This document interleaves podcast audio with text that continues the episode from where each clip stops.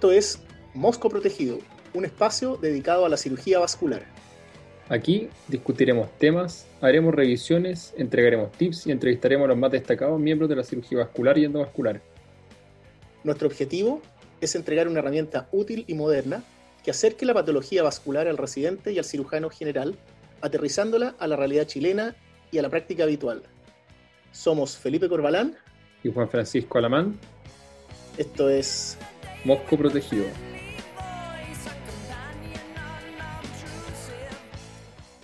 Hola amigos, bienvenidos a un nuevo capítulo de Mosco Protegido. Hoy día vamos a discutir acerca de TEVAR, la reparación endovascular de la aorta torácica, en qué patología se usa, qué consideraciones tener cuando hablamos de esta forma de cirugía y qué complicaciones puede traer. ¿Cómo estás, Felipe? Muy bien, Juan Francisco.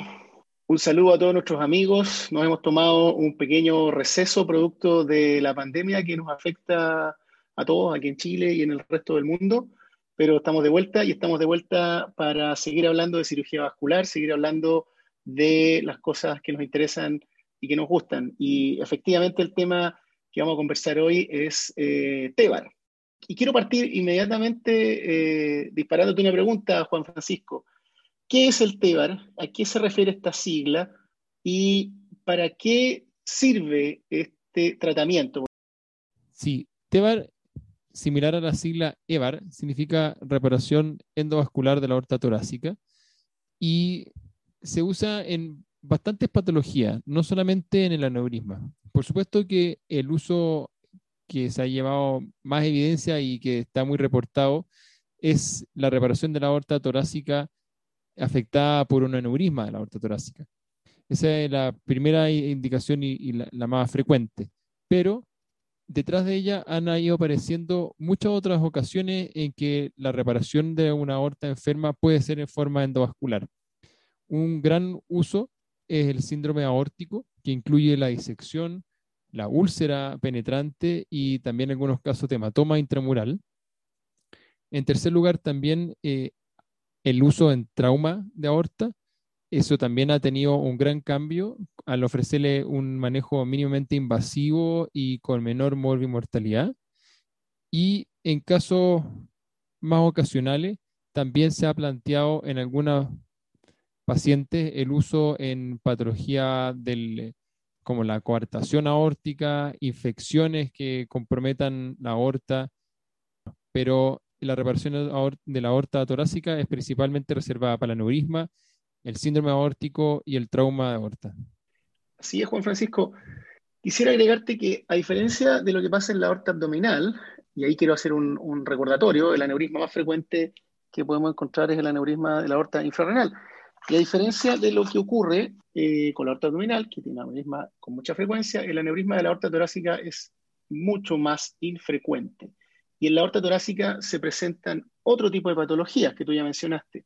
Está la disección, están las úlceras aórticas, la anatomía intramural, el trauma. O sea, la verdad es que TEBAR hoy en día se usa para eh, tratar no solo aneurismas, sino que cualquier enfermedad que afecte a la aorta eh, torácica. De hecho, hay quienes decían que las siglas eh, o el acrónimo era diferente para EVAR y TEVAR, que en EVAR era Endovascular Aneurysm Repair y en, y en TEVAR es Thoracic Endovascular Aortic Repair, o sea, en el fondo reparación de cualquier eh, enfermedad que pueda presentar la aorta. A diferencia de la aorta abdominal, donde por lejos, donde, mayor, con mayor, donde se usa la técnica con más frecuencia, es en la patología aneurismática. Aprovechando eso mismo, Felipe, ¿qué diferencia entonces al TEVAR del EVAR, más allá de lo evidente de que son segmentos diferentes de la aorta? ¿En qué se diferencia uno con otro? Respecto a las diferencias que hay entre TEVAR y EVAR, creo que yo me enfocaría en tres puntos. En primer lugar, Ambas técnicas fueron comparadas con la cirugía abierta y si bien el EVAR en la aorta abdominal demostró beneficio sobre la cirugía abierta, ese beneficio eh, no es tan marcado como el beneficio que se obtiene en la cirugía endovascular versus la cirugía abierta a nivel de la aorta torácica. En el, en el caso de la aorta torácica, eh, los trials vinieron desde las compañías que hicieron sus trials, digo, para demostrar cuál era el beneficio del de, em, tratamiento endovascular versus la cirugía abierta. Y en todo se demostró en general que eh, el TEBAR gozaba de mejor eh, o menor, digamos, morbimortalidad a, a corto plazo y a largo plazo. Esa es una cosa, parece ser como un poco evidente, digamos, porque el abrir la cavidad torácica eh, en pacientes que tienen eh, enfermedad neurismática y en pacientes que en general son añosos, parece lógico que sea menos mórbido hacerlo por vía endovascular. La segunda diferencia tiene que ver con que vamos a trabajar con la aorta torácica, por lo tanto vamos a tener que lidiar con vasos diferentes, vamos a tener que lidiar con vasos que salen del arco aórtico, vamos a tener que lidiar con las arterias intercostales y en algunos casos en los cuales la zona de terceje distal llega hasta los vasos viscerales, vamos a tener que lidiar con los vasos viscerales. Entonces, las complicaciones van a venir de, a, diferencia del EVAR, eh, aquí van a haber complicaciones relacionadas con accidentes vasculares, con isquemia medular y con las curvaturas también que muchas veces tiene la aorta torácica. Yo creo que el TEVAR se tiende a simplificar y a pensar que es solamente un tubo recto y la verdad es que es, bastante más complejo que eso.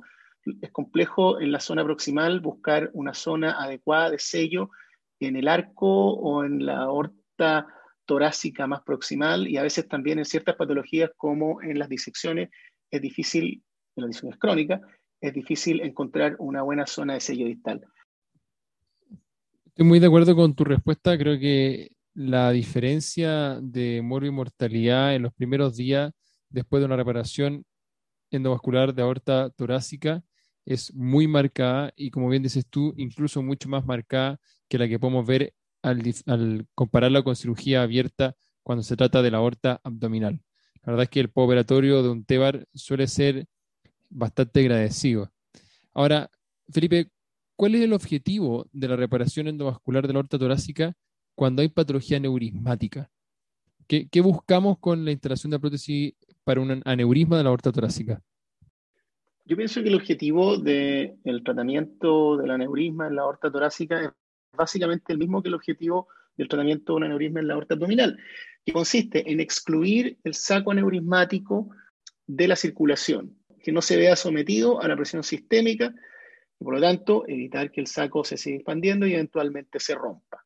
Y ese es el objetivo que se logra sellando o introduciendo una endoprótesis. Y aquí quiero repetir lo que mencioné recientemente, que lo difícil está en buscar una buena zona de sello proximal que generalmente está en el arco, Eh, muchas veces en, zona 2, zona 3 o a veces en zona 4, ¿ya? y buscar una buena zona de sello hacia distal. Yo creo que eso es, ese es el desafío básicamente del TEBAR. Y entre medio, lidiar muchas veces con las curvaturas y también lidiar muchas veces con los sitios de abordaje. El TEBAR en general, las endoprótesis torácicas en general tienen frenchajes mayores, o sea, son de mayor diámetro, por lo tanto, se necesita mejores vasos para poder introducirla. La, prótesis abdominal ha bajado mucho su frenchaje, la prótesis torácica lo ha bajado, pero no en la misma proporción que lo han bajado la prótesis abdominal. Y eso tiene que ver porque generalmente la, prótesis eh, son diámetros mayores, por lo tanto hay mayor cantidad de material que hay que enfundar adentro de la vaina. Ahora, yo te quiero devolver la pregunta, porque como ya dijimos hace un rato, eh, en la aorta torácica el aneurisma es una parte de, eh, de, las patologías que se tratan, pero una gran parte de las patologías que se tratan y una gran parte de la discusión en la aorta torácica ha sido qué hacer con las disecciones tipo B. Las disecciones tipo B que históricamente fueron de tratamiento médico hasta que apareció el TEBAR y apareció el TEBAR como una posibilidad de tratarlos con una morbilidad más bien baja en pacientes de riesgo. Quiero que si me puedes hablar un poco de qué pasa con las disecciones y con el TEBAR. ¿Cuál es el, objetivo, digamos, del TEBAR en la disección y, qué es lo que se está hablando actualmente? Obviamente, en el caso del manejo de la disección tipo B, ha habido en los últimos 5 o 10 años un gran cambio. Esto porque la posibilidad de reparar con baja nivel de complicación en la aorta torácica abrió la opción de reparar el problema original de un síndrome aórtico, que es el desgarro de la íntima en algún punto proximal. Y probablemente esto ocurre porque antes no habíamos tenido la, oportunidad de, de, ofrecerla, esta reparación. Antes lo único que podíamos hacer era disminuir las posibilidades de que esa disección progresara y eh, siguiera expandiéndose a expensas esto de bajar la presión y manejar el shear stress, pero resulta que después de algunos estudios eh, muy importantes que aparecieron en el último tiempo, me refiero al INSTED y el ADSORB, apareció la opción de instalar una prótesis torácica que sellara por dentro el desgarro de esta disección y interesantemente lo que se empezó a observar es que las disecciones y, el lumen falso principalmente se remodelaba y al verse depresurizado el lumen falso volvían a adquirir una forma un poco más normal y quizás más cercano a lo que tenía esa aorta antes de disecarse y empezaban a remodelarse, como dije antes, a la forma de la prótesis torácica que se había instalado. Eso inicialmente se empezó a hacer en forma algo tímida y, no tantas publicaciones, pero después de estos dos trabajos que, que menciono, han aparecido muchísimos reportes, muchos de ellos observacionales, pero cada vez más es la tendencia, en algunos casos seleccionados, a tratar la aorta disecada en un periodo subagudo con el objetivo de descomprimir el lumen falso a través del selle del desgarro y con eso estabilizar la pared aórtica, permitiendo que la, la aorta remodele. Con eso evitamos que siga disecándose y que haya complicaciones en agudo, como eventualmente la rotura aórtica, pero también interesantemente evitando que a largo plazo esta disección evolucione hacia una degeneración aneurismática, que sería muchas veces muy complejo de manejar una vez que ya llega a un diámetro de aneurisma que requiera manejo, que requiera cirugía. Por lo tanto, efectivamente, Tebar ha venido a un poco cambiar el paradigma de la disección aórtica tipo B, llevando incluso que algunos mencionan que quizás es una, es una mala expresión hablar hoy en día de la disección B no complicada, sino que quizás hay que empezar a pensar en hablar de disección aórtica B que requiere manejo o que aún no? Efectivamente, cada vez hay una tendencia mayor por tratar pacientes con disección aórtica, ya no en la fase aguda y con la complicación ahí in situ, sino que aquellos que se están definiendo como pacientes de alto riesgo. No sé si me quieres mencionar algunos de, de cuáles son estos factores de alto riesgo que justificarían tratar una disección en el periodo subagudo? Claro, para eso primero hay que recordar la definición actual de disección aórtica que hace una diferencia respecto del momento en que estamos viendo el paciente y se considera una disección aórtica aguda la que está entre el primer día de los síntomas y el día 14, una subaguda entre el día 14 y los tres meses y después de los tres meses se considera una disección aórtica crónica. Y el planteamiento actual es respecto a la diferencia de si tratar o no a la que está en un periodo subagudo. Ahora, eso es respecto del momento de la presentación. Aparte de eso está la diferenciación entre la disección aórtica complicada y la no complicada. La complicada siempre ha sido por definición quirúrgica. Originalmente puede haber sido abierta y está cambiando siempre en el último tiempo a endovascular, pero eso es el complicado. Pero el gran cambio es el que se ha observado en el paciente no complicado, que era el que iba clásicamente solamente manejo médico. De los no complicados, se ha apreciado que algunos grupos son los que se benefician en mayor medida de la reparación torácica en un periodo inicial. Y estos son los que se presentan con un gran diámetro aórtico desde el inicio mismo de la patología, o que tienen un número falso de gran calibre, o que evolucionan con dolor o con hipertensión de difícil manejo. Todos esos pacientes son los que uno piensa que en un periodo inicial pueden exponerse con mayor riesgo a la posibilidad de rotura de la aorta o a largo plazo a transformarse en un aneurisma de muy difícil manejo. En estos casos son los que se está planteando el manejo endovascular precoz. ¿Qué tan precoz? Probablemente en un periodo subagudo y no en los primeros mismos días de presentación. Ahora, Felipe, tú mencionaste que el manejo de la aorta torácica tiene algunas complicaciones particulares que son infrecuentes de ver en el manejo de la aorta abdominal. Y, probablemente el más temido de esto es la isquemia medular y eventualmente la complicación de la paraplegia. ¿Qué formas tenemos para disminuir ese riesgo, esa posibilidad tan temida, Felipe?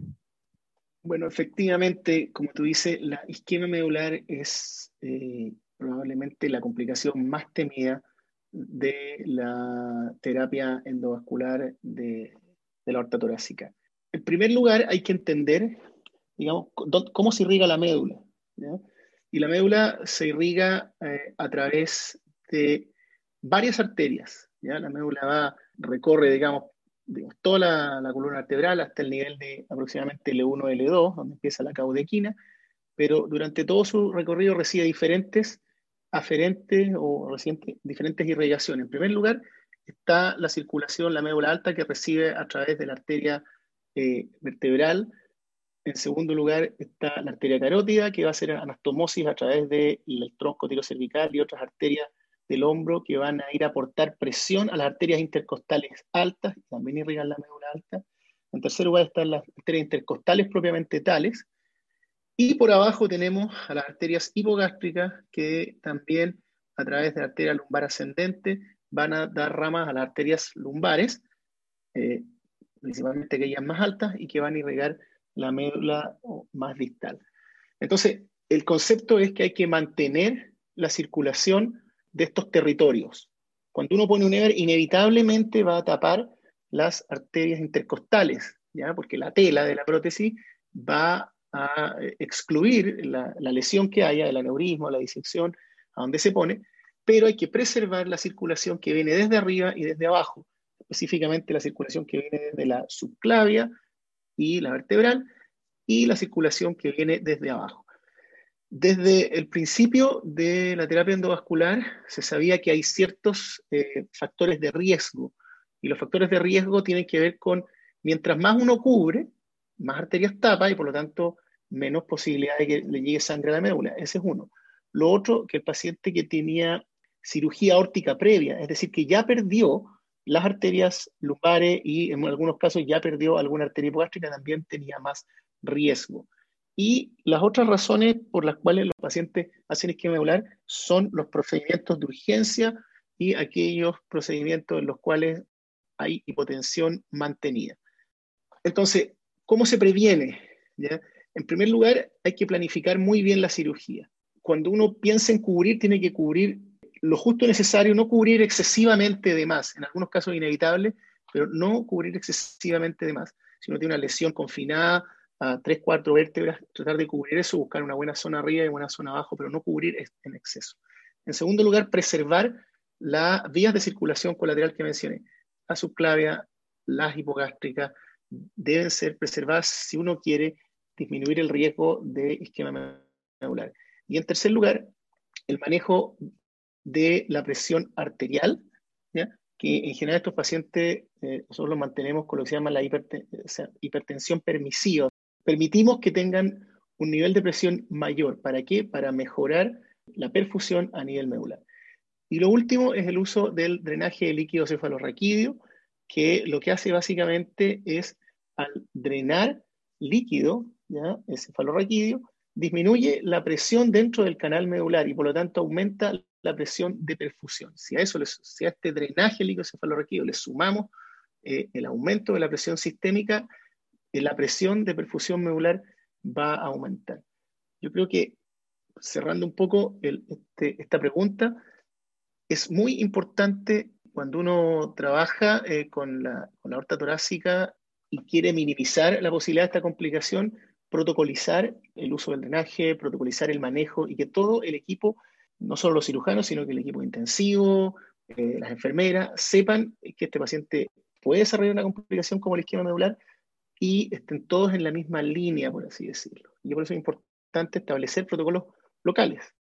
Creo que este último punto que tú mencionas, Felipe, es particularmente importante, porque haciendo un poco el símil con la prevención del accidente cerebrovascular perioperatorio de la cirugía carótida, si uno busca evidencia muy robusta respecto de la prevención de la isquemia medular en TEBAR, efectivamente es difícil encontrar cuál método es el más importante, cuál es el que hace más diferencia y probablemente lo que más diferencia hace, como tú bien dices, es prevenirlo activamente, tener una actitud frente al problema, que sea algo que estamos buscando activamente, no solamente el equipo quirúrgico, sino como tú dices, eh, la gente que va a recibir el paciente, los que acompañan en la cirugía, y la mejor forma es a través de tener un protocolo local que todos puedan seguir, que todos conozcan, que sepan también qué hacer en caso de,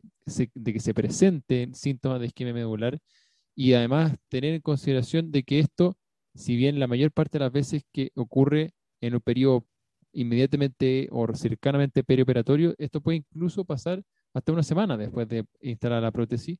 Por lo tanto, es algo que tiene que mantener al equipo quirúrgico y médico atento. Y la mejor forma definitivamente es tener un protocolo. En estos casos vamos a establecer un puente carótido subclavio. En este caso vamos a poner un, un drenaje de líquido, mantener presiones altas y así poder tener más o menos previamente establecido cuál va a ser el manejo del paciente. Así es. Te quiero cambiar un poco el, foco y quiero ir, hacia el tema del trauma, del trauma aorta torácica, del trauma contuso. Yo creo que hoy en día el trauma contuso es una de las patologías en donde el TEBAR tiene cabida y donde el TEBAR claramente se ha ido imponiendo al manejo tradicional de la cirugía abierta. Pero obviamente aquí tenemos algunas cosas que decir y quiero que me tu opinión acerca de TEBAR y trauma aórtico contuso. Este es otro de los usos que ha crecido mucho en el último tiempo. Y la primera gran diferencia es que eh, es distinto hablar de trauma aorta penetrante que contuso. Gracias eh, a la evolución de los últimos años, cada vez es más frecuente el trauma aorta contuso, derivado muchas veces de los incidentes automovilísticos de alta energía. En cambio, los traumas penetrantes son infrecuentes de ver y posiblemente porque son de altísima letalidad en el momento mismo. Pero los traumas contusos, en cambio, lo estamos viendo cada vez más y posiblemente lo vamos a ver en dos escenarios. El primero es la posibilidad del paciente que llega en un primer inicio desde el sitio del suceso con un escáner que nos va a mostrar que se ve o una contusión aórtica o un hematoma eh, y en ocasiones una rotura contenida. Esos pacientes se diferencian del paciente que llegamos a ver tardíamente en que probablemente tuvo un trauma torácico que no pasó a mayores y que en un diferido, en un periodo posterior, en un escáner de control se, nota que tiene, por ejemplo, un pseudoneurisma contenido antiguo. Esos son los dos grandes escenarios en que un trauma de aorta contuso va a llegar a considerar un, manejo quirúrgico.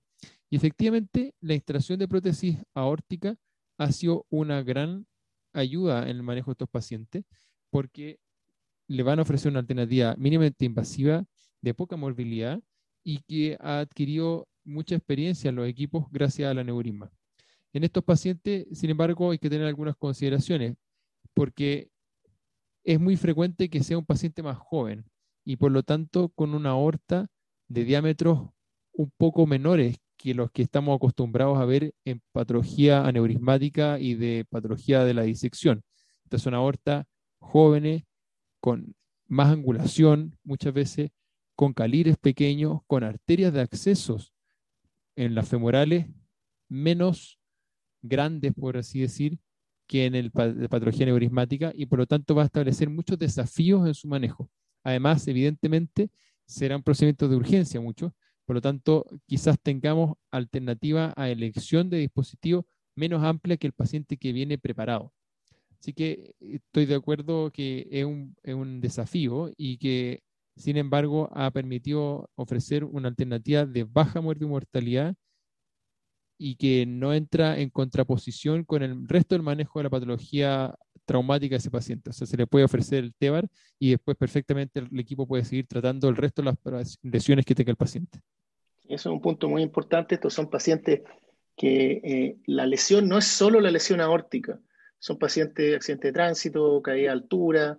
Em, por lo tanto, es muy atractivo el manejo endovascular porque, a diferencia de, como digo, no, no es que sea solamente esta patología, estos pacientes tienen normalmente un TEC, normalmente tienen trauma abdominal contuso, muchas veces los han operado de fracturas de, diferentes huesos largos, etc. Entonces, eh, no es que el tratamiento de la cirugía abierta sea malo, y especialmente en pacientes jóvenes, pero aquí estamos hablando no solo de un paciente joven, sino que estamos hablando de un paciente joven politraumatizado. Entonces, es por eso que el, el de aquí se impone, con todos los, todos los los detalles que tú mencionaste respecto a lo fino de la aorta y las angulaciones. Y te quiero hacer otra pregunta, y, yo también voy a dar mi opinión aquí después de la tuya, eh, acerca de, hemos hablado mucho de TEBAR, pero ¿en qué escenario tú consideras que la cirugía aórtica abierta tradicional todavía es, es la que manda, digamos? ¿En qué escenario no es para TEBAR y es para cirugía? Dicho de otra manera, digamos, eh, es para toda la aorta, digamos. O sea, eh, eh, desde la válvula aórtica hasta las ilíacas, por así decirlo, o hay sectores que no son, no son o EVAR. Hay dos escenarios en que posiblemente consideramos con mayor importancia la cirugía eventualmente tradicional. Y estas son cuando vamos a tener una pared aórtica que consideramos muy enferma, como para preservarla o para hacer un buen sello, y posiblemente son, entran en ese grupo las aortas infectadas, por ejemplo, como aneurisma micótico, que cada vez más se le está ofreciendo, sin embargo, el TEBAR, la patología del colágeno, la patología inflamatoria, como es el Takayasu también.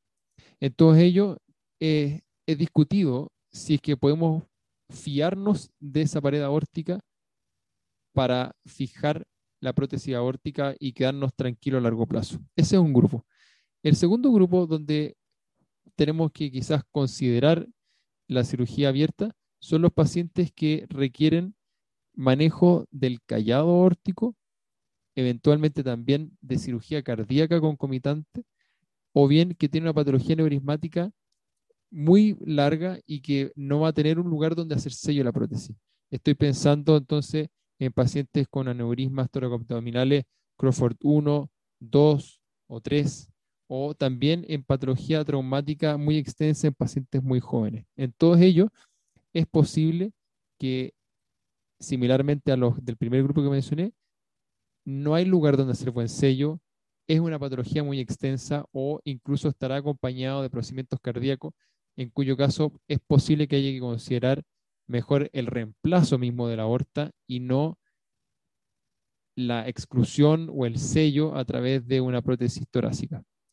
Sin embargo, todo esto son cosas que están en revisión y en constante evolución y vamos a encontrar muchos reportes de manejo de estas patologías que yo menciono en forma endovascular y es algo que está cambiándose el futuro. Están apareciendo muchos grupos de trabajo en distintas partes del mundo que están enfrentándose al callado a la aorta en forma endovascular y mínimamente invasiva y con resultados que pueden ser eh, que vayan cambiando en el futuro. Efectivamente, la, em, como tú bien dices, hay pacientes o situaciones en las cuales la cirugía abierta eh, tiene un rol. Para mí personalmente, yo pienso que el arco aórtico eh, todavía es, es más abierto. Con esto no quiero decir que no haya pacientes para, hacer el manejo del arco por vía endovascular, eh, y en eso se está trabajando mucho y cada vez se están haciendo más pacientes con eh, arco endovascular, pero yo creo que el arco todavía es, es un área que más de la cirugía abierta puede ofrecer al día de hoy mejores resultados que va a cambiar el futuro, probablemente, pero el día de hoy me parece que es más abierto. En segundo lugar, los pacientes con enfermedad del colágeno. Yo creo que esos pacientes son más de cirugía abierta. Uno, porque son pacientes más jóvenes, y dos, porque obviamente las endoprótesis eh, no encuentran una buena zona de fijación. Un tercer grupo de pacientes eh, son los pacientes con patología de la aorta tóraco-abdominal, em, específicamente pacientes con aneurismas de la aorta tóraco-abdominal, ya sea derivados de disecciones o sea aneurismas verdaderos. Aquí hay que decir que no hay que pensar en blanco y negro. No es que sea o endovascular o abierto. Y en, esta área o en, este, en esta patología, en, en aneurisma tóraco-abdominal, muchas veces la cirugía híbrida en etapa es una opción. Estoy pensando en aneurismas Crawford 2, por ejemplo, o incluso Crawford 3, que pueden hacerse la parte torácica en un primer tiempo por vía endovascular y un segundo tiempo reparar la aorta desde la aorta torácica distal hacia abajo con cirugía abierta. Yo pienso que el TEBAR, sin duda, que es una opción muy atractiva en, muchos, en muchas enfermedades y en muchos escenarios por su rapidez, por así decirlo, y por su menor morbilidad. Pero mientras más joven el paciente y mientras más extensa la, enfermedad, claro, la cirugía abierta se va transformando en una alternativa.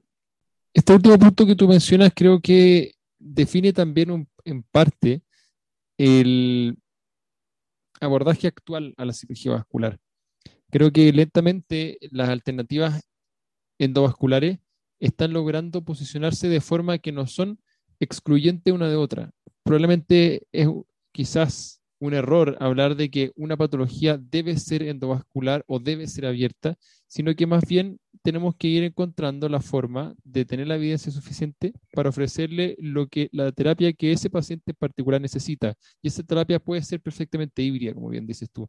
Entonces, podríamos perfectamente reparar en forma endovascular la aorta torácica y ofrecer una, una reparación abierta de la aorta abdominal o del segmento visceral o, mixto y poner una prótesis torácica y hacer un debranching, por ejemplo. Creo que eh, más que excluyentes son complementarias y es por eso que es importante en la formación del cirujano vascular actual adquirir ambas destrezas de forma que podamos complementarlas y darle lo que el paciente necesita en ese momento. ¿Te gustaría hacer algunas palabras al cierre, Felipe, respecto de TEBAR?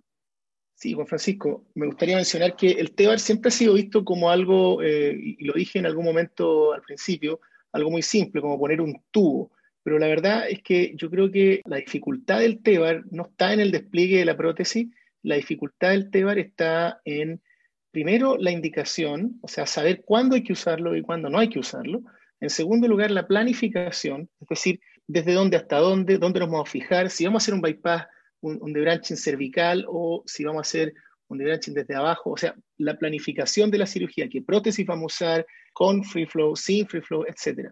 Y en tercer lugar, el conocimiento de todas las potenciales complicaciones y el manejo de las complicaciones, porque TEBAR efectivamente, el despliegue de la prótesis es lo más fácil, pero lo difícil es el resto, es planificar bien, es indicar bien y es manejar al paciente en el postoperatorio. El manejo de un TEBAR en general en el postoperatorio es bastante más difícil que el manejo de un EVAR o de otra cirugía vascular.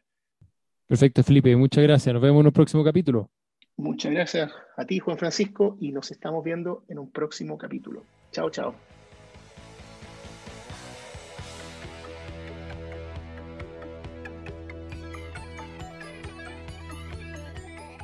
Bien amigos, terminamos así nuestro episodio de hoy. Los invitamos a seguir estudiando y profundizando en el tema. Si tienen preguntas respecto a lo discutido hoy o si quieren sugerirnos un tema a revisar, por favor no duden en escribirnos a moscoprotegido.gmail.com. Esto es Mosco Protegido.